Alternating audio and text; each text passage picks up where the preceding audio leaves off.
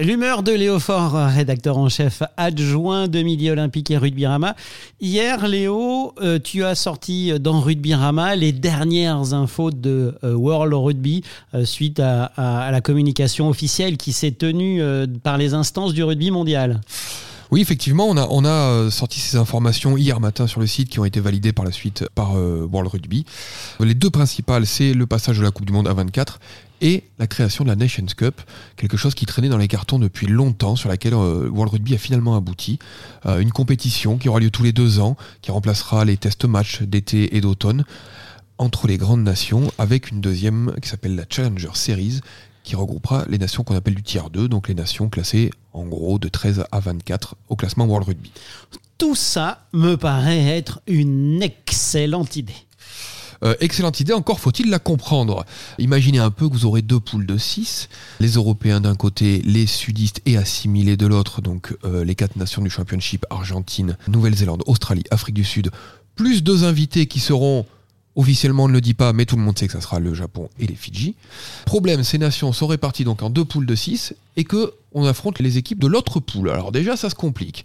On les affronte en deux temps entre l'été et l'automne, sur des sites fixes, mais par groupe de trois Européens et trois euh, sudistes. ça m'a tout l'air d'être une grande à la fin de ça, À la fin, on sort un classement entre équipes qui ne se sont pas jouées pour sortir un premier de poule, pour sortir une finale.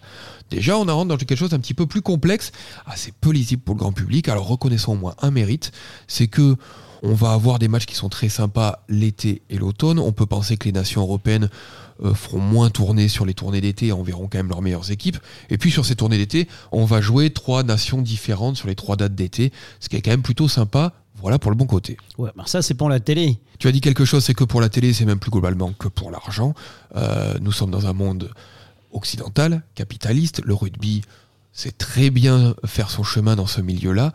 Et tout est pensé quand même avant tout pour le gain. Alors, il y a une raison qui s'entend, c'est que les grandes fédérations sont aujourd'hui pour certaines à l'agonie financièrement et il y a besoin de faire entrer de l'argent. On pense notamment à l'Australie, mais c'est aussi vrai pour la Nouvelle-Zélande, c'est aussi vrai pour l'Angleterre qui est en difficulté. Le Pays de Galles est en grande difficulté, donc euh, voilà. Même la France quand même a un déficit de 20 millions d'euros, ce qui est pas rien. Donc oui, c'est pensé pour être une machine à cash, ok très bien. Le problème, c'est qu'il y a la morale dans tout ça, et la morale, bah, elle est franchement piétinée. On sort d'une Coupe du Monde où on a vu quelques rayons de soleil, et parmi eux, on pense au Portugal, on pense au Chili, on pense à l'Uruguay.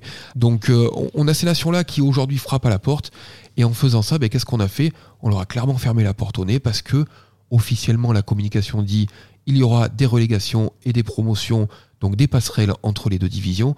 Sauf que la vérité, c'est que la passerelle, on la construira qu'à partir de 2030. Pour vous la faire simple, ça veut dire que ces petites nations, eh ben, elles sont invitées, mais on leur a donné la mauvaise adresse et la mauvaise heure. Donc elles sont invitées, oui, mais elles sont franchement pas les bienvenues. Et ça, c'est plus que regrettable, c'est pas très loin d'être minable.